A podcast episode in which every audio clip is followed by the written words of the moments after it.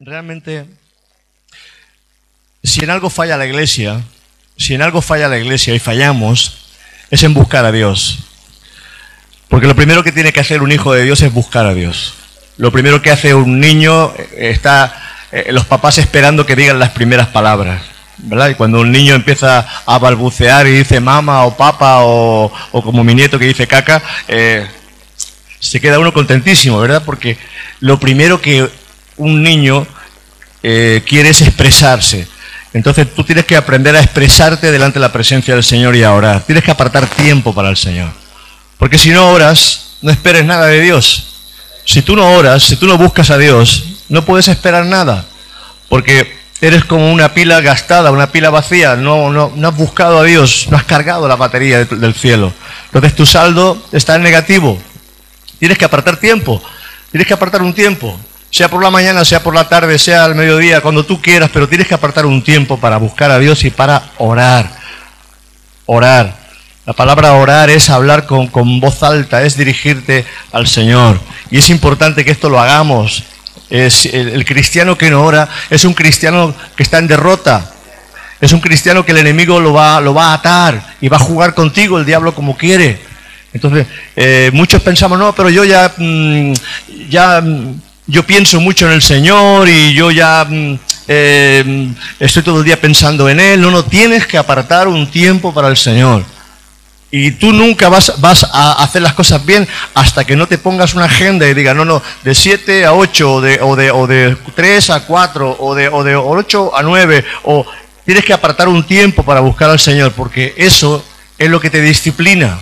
Si tú no tienes una disciplina, nunca vas a buscar al Señor porque siempre van a haber cosas que para ti van a ser prioridad antes de buscar a Dios. Y, es importantísimo que busquemos a Dios. Las reuniones de oración deberían de estar llenas y sin embargo son las más vacías.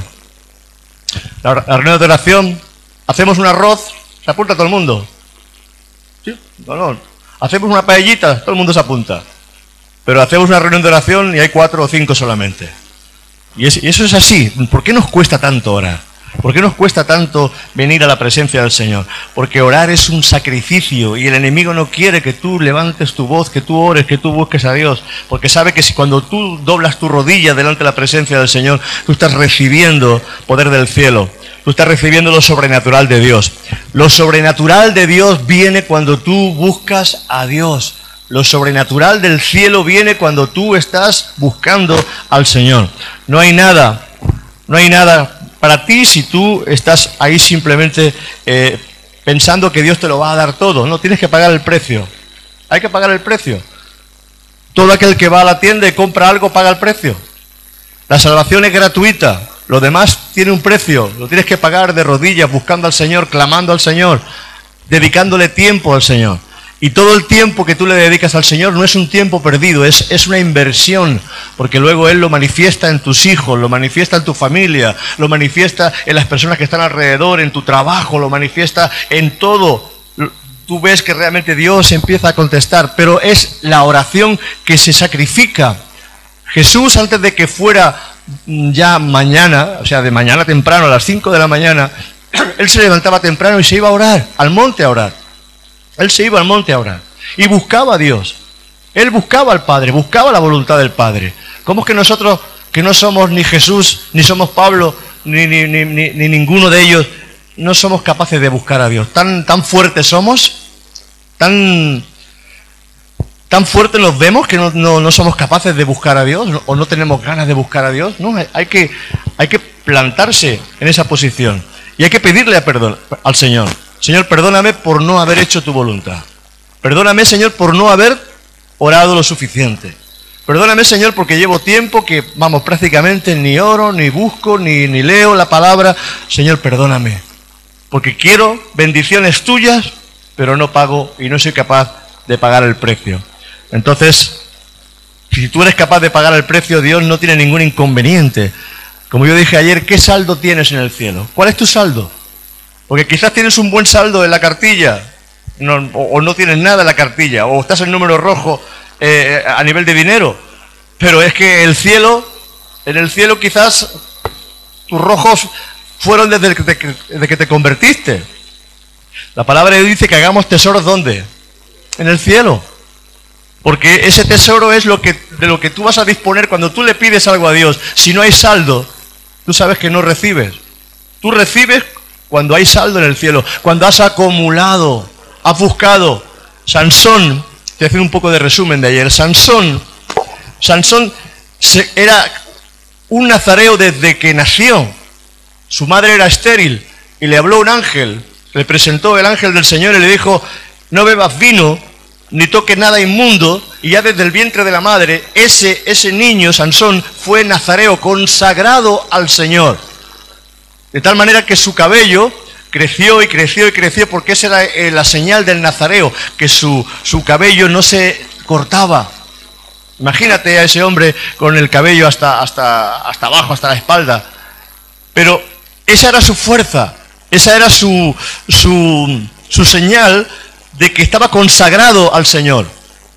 Pero cuando él descubrió el secreto a Dalila de su, de su consagración, de su fuerza, entonces le cortaron el cabello y automáticamente al cortar el cabello se fue. Esa unción que tenía él se le fue. Y cuando los filisteos, que son los demonios, vinieron sobre él, lo ataron, le sacaron los ojos y le pusieron como un burro a dar vuelta. Y es que cuando tú no perseveras porque la, palabra, ese pelo significa perseverancia, ese pelo significa consagración, ese pelo significa que tú permaneces, como dice la palabra, constantes en la oración.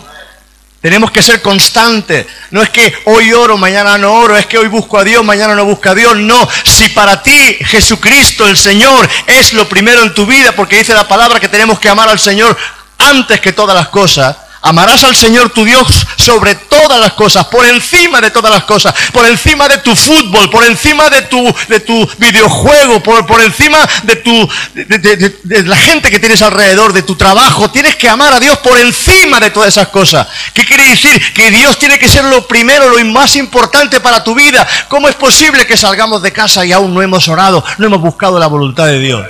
Tenemos que, tenemos que presentar nuestras vidas delante de Dios. Tenemos que presentar a nuestros hijos, nuestra familia, nuestras casas, nuestros hogares. Todo lo que no cubra con oración, el diablo lo toca. Tu familia, tu gente, tus hijos, tu trabajo, tu propia vida. El diablo viene para robarte, para matarte y para destruirte, que no lo sabes. Hemos descuidado realmente la búsqueda de Dios. Decimos que somos cristianos, pero no nos acercamos a Dios. Decimos que somos creyentes, pero nos cuesta tanto trabajo y uno tiene que aprender a plantarse en la presencia del Señor. No. Nos da, nos da muchas veces vergüenza, porque como no tenemos comunión con el Señor, no sabemos ni qué decirle. Nos presentamos ahí, quizás cerramos la puerta e intentamos orar y nos dormimos. Decimos cuatro o cinco minutitos, cuatro cositas. Señor, guarda a mi papá, mi mamá, mis hijos, patín, patán, y ya no sabes qué decirle, coge y te vas. Pero cuando tú empiezas realmente a orar, empiezas a practicar ese río de gloria, ese río empieza a manifestarse y ya te falta tiempo porque empiezas a orar por la necesidad de aquel, la necesidad del otro. ¿Sabes una cosa? Si Dios es lo primero, lo primero que deberías de poner es a Dios y su iglesia y su reino. Muchas veces ponemos toda necesidad, pero no ponemos a Dios en lo primero de nuestra lista. Las cosas de Dios son las primeras. Señor, dame un trabajo, pero dame un trabajo para que yo pueda, Señor, realmente aportar para el reino de Dios. Señor, dame un coche, como yo dije la semana pasada, pero para que yo pueda usarlo, Señor, para, para tu gloria. Señor, dame, dame hijos, pero dame hijos, Señor, para que sean siervos tuyos. Siempre poniendo al Señor por delante. Siempre, porque el Señor tiene que estar siempre por delante. Él es lo primero. Señor, dame una casa, pero que esa casa sea para que yo pueda hacer reuniones en esa casa, que podamos tener una célula grande. Señor, yo quiero que tú me bendigas, pero quiero que me bendigas para yo ser de bendición para los demás. Amén. O sea que uno tiene que aprender a buscar al Señor. Fíjate si hay necesidades por las que podemos orar. Cuando Dios nos habló del Padre Nuestro, nos habló de una serie de, de fórmulas para poder orar. Padre nuestro que estás en los cielos, y ahí puedes empezar, Padre, que te doy gracias, Señor, porque tú no estás en la tierra, tú estás en el cielo, tú ves todas las cosas, Señor. Te bendigo, Padre de la gloria, porque tú eres mi Padre. Puedo confiar en ti, Señor, porque tú eres mi Padre, Señor. Y aunque, mi, aunque como dice tu palabra, aunque mi Padre y mi madre me faltara, tengo un Padre celestial en los cielos. Y puedes seguir y dice la palabra, santificado sea tu nombre. Sí, Señor, tú eres santo. Ayúdame a santificar mi vida. Ayúdame, Señor, a ser santo en este día, Padre, a no tocar nada inmundo. Padre, guarda mis ojos, guarda mis oídos. Santifícame, Señor, porque tú eres santo. Glorioso Dios, que Dios más poderoso eres. Tú eres santo. Y así sigues orando. Así sigues orando y empiezas a decirle al Señor, venga tu reino, sí, venga tu reino con poder, Señor. Que mi barriada, que mi gente, que las familias que no te conocen, Señor, puedan conocerte, que mi papá te conozca, que mi mamá te conozca, que mis hijos te conozcan, que tengan un encuentro personal contigo, Señor, guárdalo, rompe todo poder del diablo. Fíjate si tienes cosas por las que orar. Podemos orar de muchas maneras. Porque esa oración, ese Padre Nuestro, no es simplemente un Padre Nuestro para repetirlo, es un Padre Nuestro para, para desarrollarlo en tu oración. Desarrollalo en tu oración. Desarrollalo en tu oración. Tu batería está descargada, hermano. Tu batería está descargada. Y tienes que cargar. Tienes que cargar. Una iglesia que no ora es una iglesia que no va a ver la gloria de Dios. Pero una iglesia que ora, un hombre o una mujer que ora, va a ver la gloria de Dios. Va a ver su gloria. Amén. Y tú no puedes depender de otro. Tú tienes que depender de ti mismo. Tú tienes que depender de ti mismo. No dependa de la oración de tu papá, ni de tu mamá, ni de la iglesia, ni del pastor. Tienes que depender de ti mismo. Tienes que buscarte, a, buscarte tú, como dice, se dice antiguamente, búscate las habichuelas. ¿Eh? Espabilate, que ya eres, eres mayorcito. Sal a trabajar. ¿Sabes? Dios, Dios es natural o sobrenatural. ¿Qué es Dios? No os oigo. Dios es sobrenatural. ¿Dios es de la tierra o es del cielo? Es del cielo. Si es del cielo y tenemos un Dios sobrenatural, tú tienes que esperar lo sobrenatural de Dios. Tú no puedes Tú no puedes mirar a la tierra y esperar que las cosas se solucionen materialmente y a un, nivel terrenal. No, tú tienes que presentar todas tus peticiones al Señor, a un Dios sobrenatural, para que Dios empiece a obrar milagros en tu vida. Tú no recibes milagros porque tú no buscas el milagro de Dios. Tú no recibes milagros porque no piensas en milagros. Tú no recibes lo sobrenatural de Dios porque no piensas en lo sobrenatural. Pero cuando tú crees que en un Dios sobrenatural, tú estás pensando, tú estás orando ya en lo que Dios va a hacer. Y estás pensando y estás, diciendo, gracias Señor, gracias por lo que ahora no es real, pero va a ser real. Lo veo, Señor, porque tú lo haces real todas las cosas. Eso es fe. La fe llama a las cosas que no son como si fuesen. Las cosas de Dios tienes que verlas con los ojos de Dios. Vamos a ir viendo estas cosas. Hay que buscar y hay que desear el milagro de Dios. Tienes que desear el milagro de Dios. Tienes que anhelar el milagro de Dios. Tienes una necesidad, ahí tienes la oportunidad para pedirle al Señor un milagro. Tienes un problema, ahí tienes la oportunidad para pedirle al Señor un milagro. Tienes algo que está estorbando a tu alrededor, pídele al Señor que haga algo sobrenatural. ¿Sabes? tenemos la tendencia de comparar a Dios con lo, con lo terrenal. Y, y, bajamos a Dios a nuestro nivel. No, no. Tú no puedes bajar a Dios a, a, tu nivel. Tú tienes que subir al nivel de Dios. Amén. Tú no, no bajes a Dios a lo terrenal. Tú sube. Sube al nivel de Dios. ¿Eh? Sube. ¿Qué significa eso? Que, porque dicen, mis pensamientos no son vuestros pensamientos. Mi forma de actuar no es la vuestra. Mi forma de hacer las cosas no es como vosotros las, pensáis. mis pensamientos son más altos que los vuestros. Entonces, buscamos a Dios desde lo terrenal. La religión busca a Dios desde lo terrenal, con su rosario, con sus vírgenes, con su, con su, con, sistema, con su rutina, con su rito. Pero es terrenal todo.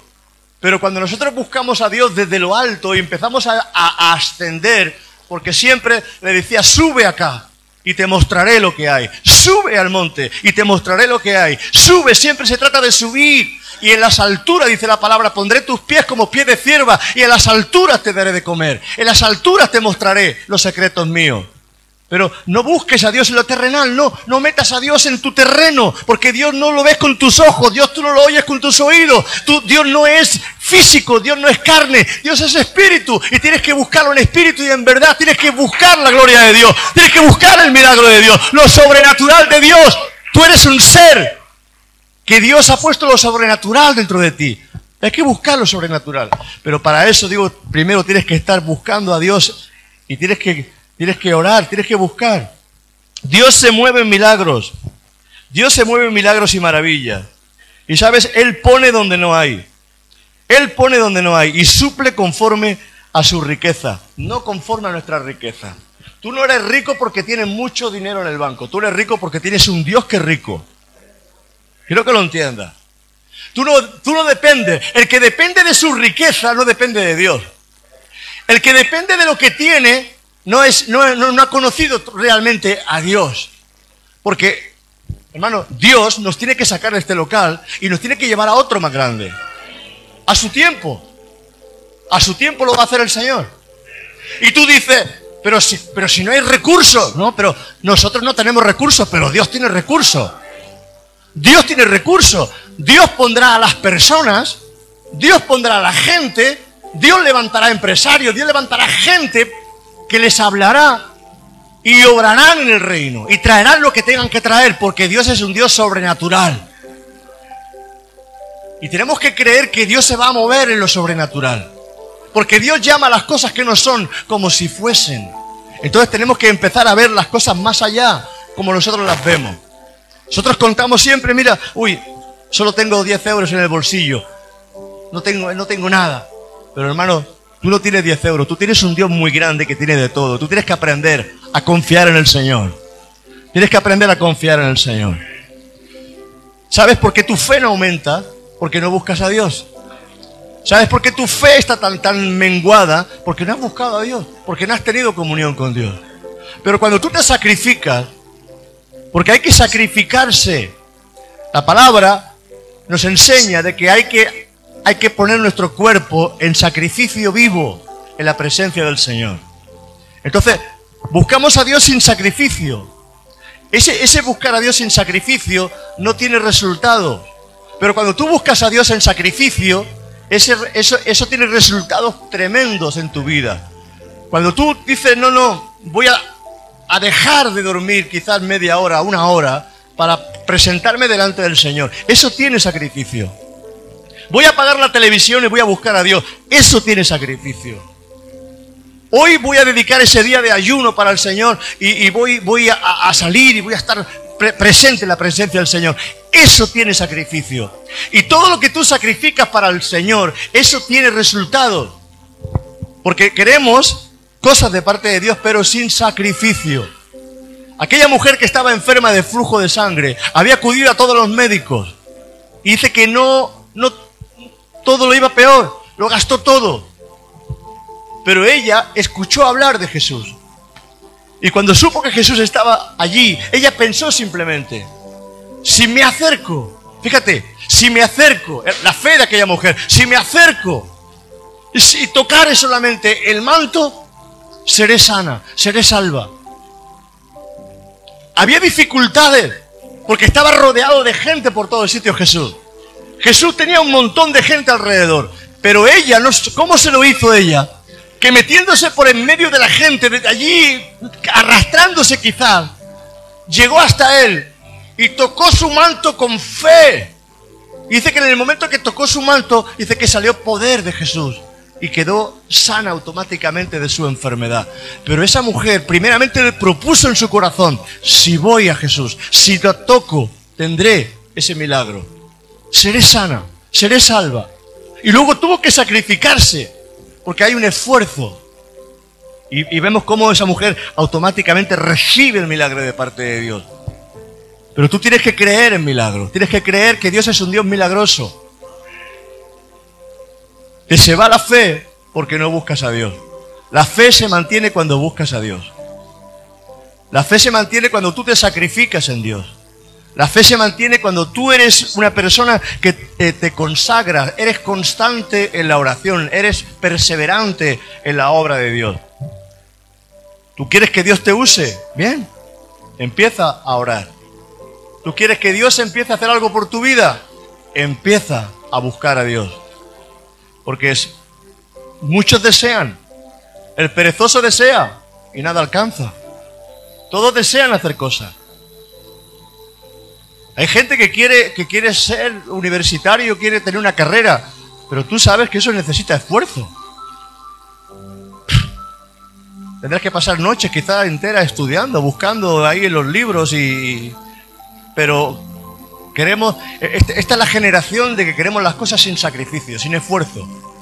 Y se nos escapa todo de las manos, se nos escapa de las manos. Y llegamos a una edad, a una edad donde nos damos cuenta que, que no hemos hecho nada en la vida. Entonces tú tienes que... Por eso dice que, el, joven tiene que buscar a Dios desde su juventud. Tienes que buscar a Dios desde jovencito. Para que Dios te dé todos esos deseos de tu corazón. Sin esfuerzo no vas a conseguir nada. En su reino, es su reino, no es el nuestro, es su reino. Y los recursos no son los nuestros, es los recursos de Dios. Nosotros contamos con los recursos de Dios. Es nuestro papá, es nuestro Padre celestial. Es nuestro Padre. Y Él dice, buscad primeramente el reino de Dios y su justicia, y las demás cosas os serán añadidas pero hay que buscar primeramente al Señor. Amén. Buscar primeramente. La palabra buscar primeramente es que primeramente lo tienes que poner a Él. No tu necesidad. No te quejes, no, no, no, que si no tengo, que si no puedo, que si no soy, que si... No, no, no.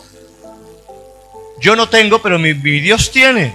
Mi Dios pues suplirá todo lo que os faltare conforme a sus riquezas en gloria. No mi riqueza, no la riqueza de Pablo, las riquezas en gloria. Mi Dios pues suplirá, Él suplirá.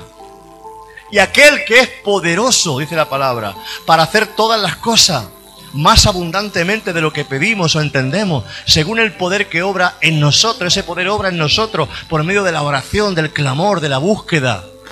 Pero hay un Dios, hay un Dios que está esperando que se levante hijo cuando la ciudad estaba a punto de ser destruida, en el libro de Ezequiel nos presenta eh, eh, el profeta y nos dice, y busqué hombre, y busqué hombre que hiciera vallado, busqué hombre que orara, que intercediera por la ciudad, y no hallé ninguno, no encontré a nadie. Y eso le pasa muchas veces al Señor, quiere hacer algo y no encuentra quien doble su rodilla en la presencia del Señor. No encuentra gente que diga yo voy a esforzarme. No encuentra gente que diga yo voy a pagar el precio. No encuentra gente que diga yo voy a estar orando por esa necesidad, por ese problema. Pero tú quieres, tú quieres que Dios haga algo. Pero tú crees que Dios es, es milagroso como, como el Harry Potter, que con la varita mágica lo hace todo. ¿Eh? Así. No, no, no, no. Eso tiene sacrificio. Eso tiene rodillas. Eso tiene, eso tiene que, buscar a Dios en, oración. Y si eso no lo haces, Muchos decimos, no, pero Dios ya me entiende, Dios ya sabe lo que yo necesito, yo, sí, sí, Dios ya sabe lo que necesita, pero no te lo va a dar, porque tú lo pagas el precio. Si algo quiere, si algo quiere el Señor, Él mueve a la gente y trae lo que tiene que traer. Le da sueños al que, al que quiere, mueve al que quiere. Si Dios tiene que traer Estoy, estoy soñando en Dios. Pero dejadme que sueñe. Si Dios tiene que traer un millón de euros para, para que la iglesia, porque tenemos que hacer algo, yo no tengo ese dinero. Pero Dios puede poner en el corazón, en el pensamiento de alguien, dale ese dinero a mi siervo. Y lo hace. Tu fe está muy pequeña porque no buscas a Dios. No es locura. No es locura. Un pastor estuvo, estuvo con un jeque árabe.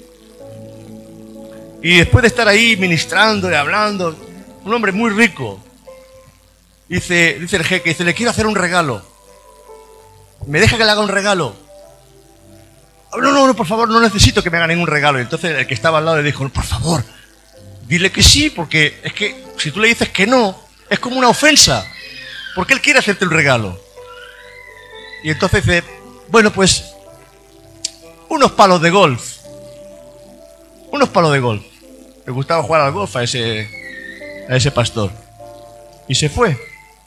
Y al cabo de tres semanas vinieron, llamaron a la puerta, dice, le traemos esta escritura de un campo de golf. Le había regalado el jeque un campo de golf con sus hoteles, con toda la instalación, que eso valía millones de euros. O sea, fíjate, él pensaba en un palo, pero el jeque no pensaba en un palo, el jeque pensaba en un campo y una bendición tremenda. O sea que, hermano, cuando Dios quiere hacer algo, Él piensa en grande contigo. Porque es Dios. Y Dios no piensa como tú. Tú tienes que pensar que hay un Dios grande que quiere hacer cosas preciosas contigo. Pero tú tienes que pagar el precio. Paga el precio. Simplemente paga el precio. Paga el precio. Paga el precio. Tú te levantas como cualquier mortal, desayunas como cualquier mortal, te vas a trabajar como cualquier mortal, llegas cansado como cualquier mortal, mira la televisión y te vas a dormir como cualquier mortal. Y le pides a Dios que te bendiga como cualquier mortal. Y Dios no te bendice. ¿Por qué no buscas a Dios? Ahora si tus pensamientos son primeramente para Él. Si tú buscas a Dios, dice, dice en el libro de Job, si tú de mañana buscaras al Señor, aunque tu primer estado haya sido pequeño, tu postrer estado será muy grande. Pero tienes que buscar al Señor. Tienes que esforzarte en buscar a Dios. Hay muchas cosas que se arruinan porque no somos capaces de, de cuidarlas por medio de la oración en el Señor. Hebreos, no, vamos a Marcos 5:35. Marcos 5:35. Vamos a ver si por aquí lo encuentro yo. Vamos al libro de Marcos. Tu fe es pequeña porque tu oración es pequeña. En la medida que tu oración sea más grande, tu fe será mucho más grande. Y, si tu necesidad es grande, tu oración tiene que ser grande también. Marcos 5:35 en adelante dice, mientras él aún hablaba, vinieron de la casa del principal de la sinagoga diciendo, tu hija ha muerto, ¿para qué molestas más al maestro? Se acabó. Y cuando tú buscas algo de parte de Dios, cuando tú buscas el milagro de parte de Dios, no te creas que te va a venir de golpe sino que te van a venir la incredulidad, te va a venir un montón de espíritus y un, y un, montón de problemas y un montón de circunstancias que vas a ver alrededor, que estás orando para que las cosas vayan bien y todo va a peor, hasta el punto de que aquí le dicen a este hombre, tu hija ha muerto, no molesten más al maestro, se acabó todo. Y así cuando tú buscas a Dios y vas en busca del maestro a, hacer, a, a buscar ese milagro, resulta que las cosas en vez de ponerse mejor se ponen peor. Que tú estás orando por un milagro, por tu esposo, por tu esposa, por tu familia, por tu casa, y resulta que las cosas se ponen a un punto que parece que todo se mueve. Y le dice, incluso la gente le dice, no molestes más al maestro. Ya se acabó todo. La niña ha muerto, se acabó. Pero luego llega Jesús porque tienes que oírlo. En medio de tu problema tienes que oír no lo que te dice el mundo, no las circunstancias, no lo que dicen tus oídos, no lo que ven tus ojos. En medio de las circunstancias negativas, tú tienes que oír a Dios. Tienes que oír lo que Jesús estaba diciéndole ahora. Y le dice Jesús a ese, a ese hombre. Tu hija ha muerto, ¿para qué molestas más al maestro? Pero Jesús, luego que oyó lo que se decía, dijo al principal de la sinagoga, no temas, cree solamente. Eso es lo que le dijo Jesús. Y eso es lo que quiere decirte a ti, que estás pasando por circunstancias, por problemas, por, por angustia, por problemas que quizás hoy quizás no los tienes, pero quizás los vas a tener. Y lo ves todo negro, negro, negro, negro, negro, negro por todo. Negro que todo se ha muerto ya. Pero sabes una cosa, tenemos un Dios que es el poderoso en resucitar se llama el resucitado. Se llama el Hijo de Dios. Se llama el Alfa y se llama el Omega. El Todopoderoso, el Omnipotente, el Rey de Reyes, el Señor de Señores. Es el amo. Es el Señor del cielo y la tierra. Y no hay más fe en ti porque no buscas a Dios. Pero Jesús luego que oyó que se decía, dijo al principal de la sinagoga, no temas, cree solamente. Y no permitió que nadie le siguiese, sino Pedro, Jacobo y Juan, hermano de Jacobo. Tres que creían. De los doce, habían tres que creían al maestro. O sea que tú no puedes rodearte de gente que no crea. No sé si estáis entendiendo. Tú no puedes rodearte de gente incrédula, te van a quitar la fe. Tienes que rodearte de gente que te anime, que te diga, sí, adelante, vamos a conseguirlo, vamos hacia adelante. Sí, maestro, tú eres el Señor. Vamos, vamos, vamos, vamos, vamos, vamos, vamos a hacerlo. En el nombre de Jesús, allá vamos. Que no, ¿para qué vamos a ir? Que, está lloviendo. ¿Para no? Pero, pero ¿qué vamos a ir? Ya has visto que todo, que esto no, aquí no hay nada, no hay solución, no hay esto. Vamos hacia adelante. Pedro, Juan y Jacobo, los tres que estaban al frente. Milagros, tú vas a ver milagros en el nombre de Jesús.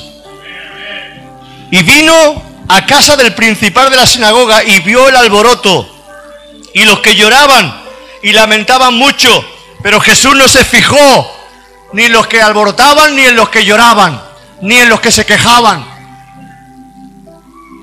Y entrando les dijo, ¿por qué alborotáis y lloráis? La niña no está muerta, la niña duerme. ¿Ves cómo Jesús llama las cosas que no son? Como si fuesen. La niña no está muerta. El problema tuyo no está muerto. Tu circunstancia no se ha muerto. Simplemente hay un parón, pero tú tienes que buscar a Dios. Y Dios hará lo que tenga que hacer. Porque a veces no obra Dios como nosotros queremos, obra como Él quiere. Quiero que lo, quiero que lo sepa. Tú, tú estás orando, Señor, ábreme esta puerta. Y Dios no te abre esa puerta, Señor, ábreme esta puerta. Y Dios dice, no, mira, hacia atrás, te abro aquella puerta. Y cuando Dios te abre una puerta, la puerta que te abre Dios siempre será mejor que la que tú quieres que te abra. Amén. Tú lo creas, porque tú crees que eso es lo mejor. Pero Dios dice, no, no, yo tengo algo mejor para ti, porque Dios siempre tiene algo mejor para ti. Te se acaba un trabajo, tú dices, ¿por qué, Señor? Pero Dios te va a dar un trabajo mejor. Créelo. Porque Dios quiere llevarte de gloria en gloria y no hay más fe en tu vida porque quizás no buscan más a Dios. En la medida que busques a Dios, comprenderás cómo Dios obra y cómo Dios hace las cosas. Y se burlaban de Él, como se van a burlar de ti. Se burlaban de Él como se van a burlar de ti. Cuando tú empieces a manifestar tu fe y empieces a manifestar que tu creencia en el Señor. Y tendrás que aprender a soportar las burlas de uno y de otro. Y tienes que mantenerte firme en lo que estás creyendo. Y tomando, dice, y se burlaban de él, más echando fuera a todos. Él no tenía problema, ¿eh? ¡Che, fuera! ¿Qué pensás? ¿Cómo Jesús? ¿Tú piensas que Jesús le dijo a la gente, por favor, me, queréis dejarme marcharos, marcharos? ¡Fuera de aquí! ¡Iros! ¡Venga! Gente incrédula. No está escrito, lo digo yo. Y entrando, entrando donde estaba la, niña muerta, ¿eh? Y se burlaban de él, mas echando fuera a todos, tomó al padre y a la madre de la niña, porque ellos sí, ellos sí que querían el milagro. Y a los que estaban con él, y entró donde estaba la niña, y tomando la mano de la niña, le dijo, Talita Kumi, que traducido es, niña, a ti te digo, levántate. Y luego la niña se levantó y andaba, pues tenía 12 años, y se espantaron grandemente. Pero él les mandó mucho que a nadie lo supiese, anda que no. No, se van a enterar. Su fama corría por todo sitio. Tú tienes que entender que en el milagro de Dios hay un proceso. Que no es que tú oras y recibes el milagro al instante, no, hay un proceso donde las cosas se van a poner peor, hasta el punto de que hay cosas que van a morir. Negro, negro, negro por todo el sitio. Mal, mal, mal, mal. Pero la niña no ha muerto, la niña simplemente duerme. Amén. Espera el milagro de Dios. Espera ese milagro. Marcos 6:35, aquí cerquita. Marcos 6:35. Cuando ya era muy avanzada la hora, sus discípulos se acercaron a él diciendo, el lugar es desierto y la hora ya muy avanzada. Despídelos para que vayan a, campos y aldeas de alrededor a comer y compren pan, pues no tienen que comer. Respondiendo él les dijo, dadles vosotros de comer. Ellos le dijeron, ¿qué? ¿Que vayamos y compramos pan por 200 denarios y les demos de comer? Y él les dijo, ¿cuántos panes tenéis? Id y verlo. Y al saberlo dijeron, cinco y dos peces. Y les mandó que, que hiciesen recostar a todos por grupos sobre la hierba verde. Y se recostaron por grupo de ciento en ciento y de cincuenta en cincuenta. Entonces tomó los cinco panes y los dos peces, y levantando los ojos al cielo bendijo y partió los panes y los dio a sus discípulos para que los pusiesen delante y los repartió los dos peces entre todos. Y comieron todos y se saciaron. Y recogieron de los pedazos doce cestas llenas y de lo que sobró de los peces. Y los que comieron eran cinco mil hombres, sin contar mujeres y niños. Había mucha necesidad. No habían recursos. No había recursos. Pero Jesús no va a esperar que hayan recursos. Jesús va a tomar lo poquito que haya y cuando tú le das gracias por lo poquito que haya y tú empieces a, a, hacer la obra, porque si tú esperas que alguien te acompañe, nunca quizás te va a acompañar nadie. La fe es tuya, la fe es personal. Y el milagro viene para tu vida cuando tú empiezas a moverte en el milagro de Dios. Había poco. Otro hubiera dicho, pero ¿qué me traéis? Dos peces. Hay cinco mil personas aquí, hay, hay veinte mil personas contando a los niños. ¿Qué me traéis? Cinco panes. Pues tú, ¿qué? Si tú hubieras, sido tú Jesús, dice, pero, pero, pero, pero, a ver, estáis locos. Es imposible. Debe de comer a tanta gente con cinco panes y, dos pescaditos. Pero Jesús no se echa atrás, sino que lo poco que lo traen, Él lo presenta delante de Dios. ¿Ves lo que es presentar las cosas delante de Dios? Y darle gracias al Señor por lo poco. Señor, no tengo muy, mucha fe, pero la poca fe que tengo la voy a poner delante de tu presencia. Señor, no tengo muchos recursos, pero los pocos recursos que tengan van a ser puestos delante de tu presencia. Señor, yo creo que no, esto no es obra mía ni es obra natural, esto es sobrenatural, Señor. Esto es algo tuyo. Entonces tú tienes que coger lo poquito que tienes, lo poquito que tienes. No hablo de dinero, hablo de tu fe, de, tu, de, tus pensamientos. Que quizás las, las cosas están ya escapándose de las manos. Pero Dios es poderoso para multiplicar. Dios va a hacer algo. Siempre tienes que esperar el milagro de Dios. Porque si tú esperas el milagro de Dios, Dios va a empezar a abrir puertas. Espera ese milagro de Dios. Mujeres que son estériles esperaron el milagro de Dios y Dios le, le, ha dado hijos. Hombres que eran estériles, Dios quitó la esterilidad y hubo milagros en esos hombres. Porque el Señor cuando creemos en milagros, Él empieza a obrar milagros. Y tú tienes que caminar creyendo en el milagro de Dios. Señor, yo necesito un milagro tuyo. Necesito en este día, Señor, la obra sobrenatural de tu Espíritu. Necesito, Señor, que tú te manifiestes a mi vida. Señor, yo sé que tú no perteneces a la tierra, tú eres del cielo. Y yo quiero un milagro tuyo, Señor, en mi casa, en mi vida, en mi familia, en mi trabajo. No es, no es egoísmo pedir un milagro de Dios. No es egoísmo. Es, es, es, es el pan. Porque Jesús dijo, le dijo a aquella mujer, no es bueno echarle el pan de los hijos a los perrillos, porque el pan de los hijos son los milagros. Y tú tienes que aprender que hay milagros para sus hijos, porque es el pan, el pan nuestro de cada día, donde Dios hizo descender maná del cielo, donde no había pan en el desierto, donde no había nada para comer, pero Dios hizo el milagro y hubo pan en medio del desierto. Donde ellos dijeron, no hay agua, y Dios hizo el milagro y hubo agua y de las rocas fluyó agua. Donde no había carne porque la gente se quejó de que no había carne. Y ellos simplemente no hicieron nada, sino que vino un viento fuerte y que sopló y trajo millones de codornices al, campo, donde llegaban las codornices a, la- a las rodillas de los pies. Dios siempre tiene un milagro para sus hijos. El milagro es el pan de sus hijos. No, no nos hemos acostumbrado a pedir el milagro de Dios. Señor, necesito un milagro tuyo. Ponte ahí de rodillas, clama a Dios, necesito tu milagro, Señor. Necesito, Señor, necesito ese milagro para mi vida. Necesito, Señor, que tú traigas, Señor, alguna respuesta tuya. Porque la respuesta tuya, la respuesta del cielo, es una respuesta sobrenatural.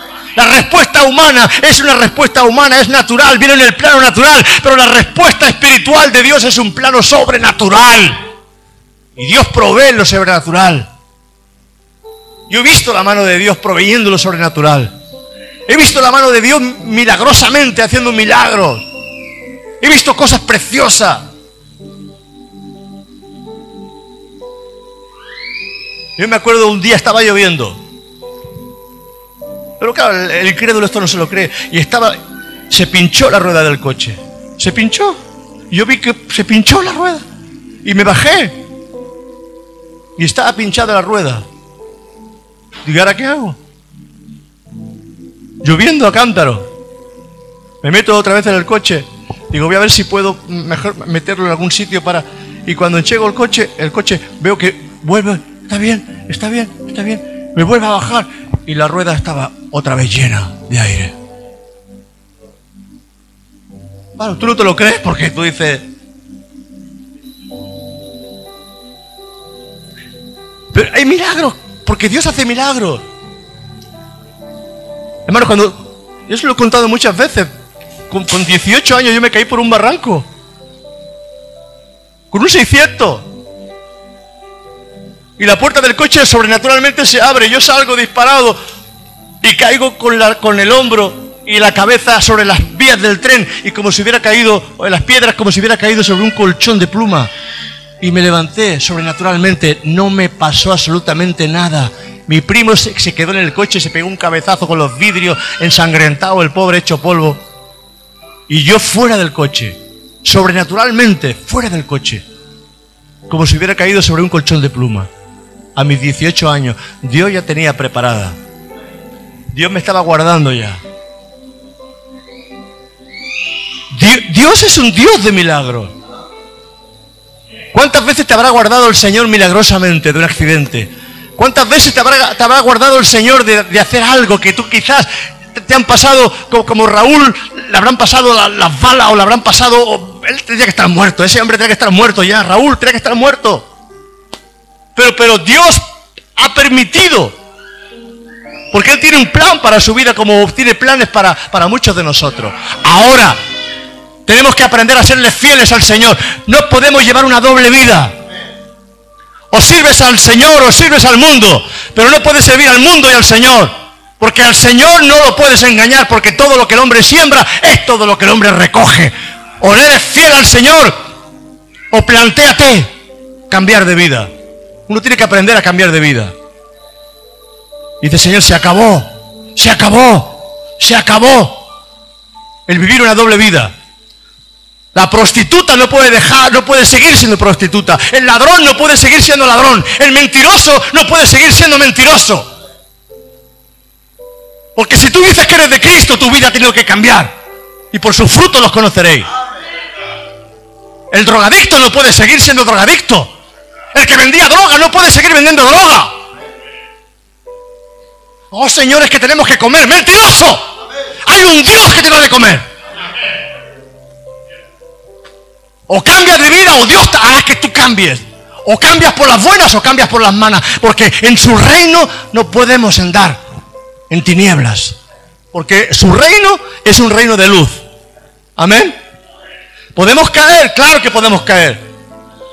Caes si te vuelves al Señor, te arrepientes de corazón y te vuelves a levantar y Dios te levanta y Dios vuelve otra vez a ponerte en el lugar donde tenías que estar.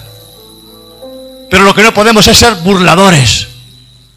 Porque al final los burladores reciben su porción. No podemos burlarnos de Dios. Amén. El mundo le pertenece a la tierra, a lo terrenal, donde no conocen a Cristo y viven la vida que les da la gana. Pero ellos, ellos si escuchan el mensaje y se arrepienten, hay vida para ellos. Pero si escuchan el mensaje y no se arrepienten y no cambian su forma y su manera de vivir, ellos no van a ver nunca a Dios. Por eso es importante que entendamos esta palabra. Busca el milagro de Dios. Hebreos 11.1. Acabando ya. Hebreos 11.1. Hebreos 11.1. Es, es. Es pues la fe es pues la fe, la certeza de lo que se espera, la convicción de lo que no se ve. Mira qué sencillo, con qué palabras más sencillas lo explica el apóstol aquí en esa expresión de Dios. Es pues la fe, la certeza de lo que se espera, la convicción de lo que no se ve. O sea que tenemos que estar convencidos y creyendo continuamente. ¿Y cómo se mantiene esa fe? Buscando a Dios.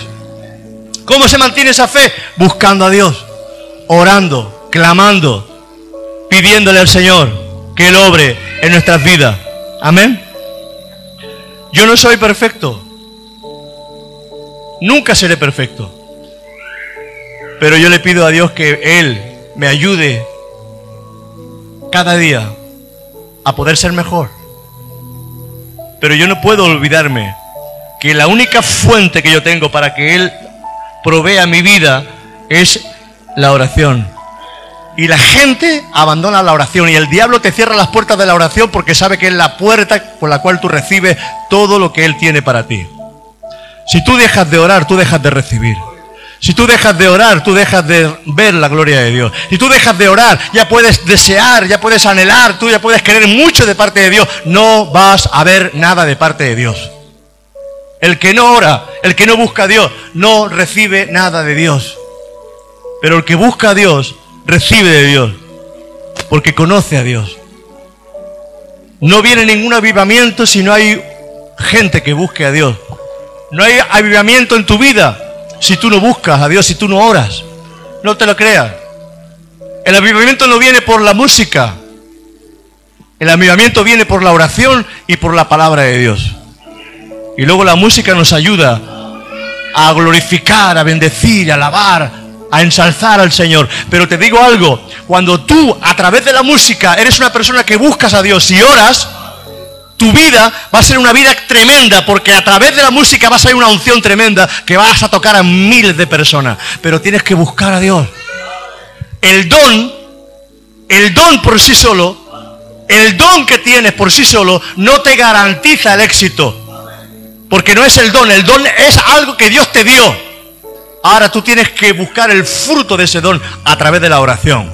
Tienes que buscar la unción para ese don que Dios te dio. El profesional no busca a Dios. Porque el profesional, como ya sabe tocar, ya sabe cantar, ya sabe hacer las cosas, no busca a Dios. Porque depende del don. Pero el Hijo de Dios no depende del don. El Hijo de Dios depende de aquel que le dio el don. Depende de Jesús. Y tienes que buscar a Jesús, no tu don, a Jesús. Es bueno que busquemos los dones, sí. Pero si tú no buscas a Dios, tu don se queda simplemente en algo que va a ser de provecho para los demás, pero ese don no te lleva al cielo. Los dones no te llevan al cielo. Al cielo te llevan los frutos. Amén. Jesús nos dijo, por sus dones los conoceréis, por sus frutos los conoceréis.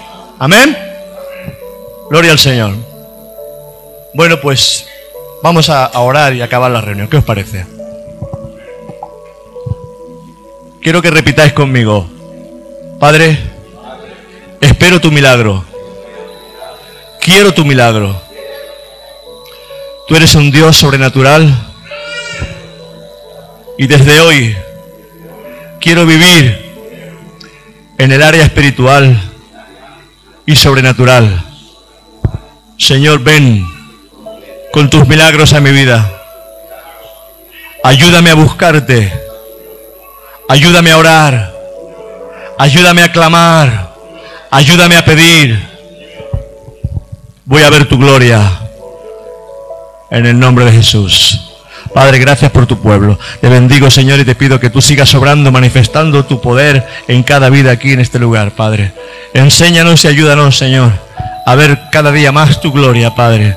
Que no nos quedemos, Señor, simplemente en ese terreno donde el diablo quiere dejarnos, en ese terreno natural, Padre, sino que empecemos a mirar lo que tú tienes para cada uno de nosotros, Padre. Padre, gracias, gracias. Quiero ser fiel Quiero ser fiel. Tú tienes que decírselo, Señor. Quiero ser fiel a mi llamado. Quiero ser fiel. Tú me llamaste con un propósito y yo quiero ser fiel a tu propósito, Señor. Tú no me llamaste simplemente a hacer mi propia vida, sino a hacer, Señor, tu propósito. Gracias, Padre, por el pueblo que tienes aquí. Bendícelo en el nombre de Jesús esta semana, Señor, y cada día, Padre. Los que han venido y los que no han podido venir, que tú los bendigas en el nombre de Jesús. Amén. Amén. Que Dios os bendiga, hermano. Buena semana. Acordaros que tenéis el sello el martes y el jueves. Es cosa vuestra, ¿eh? No me llaméis que si no puedo, que si no puedo estar.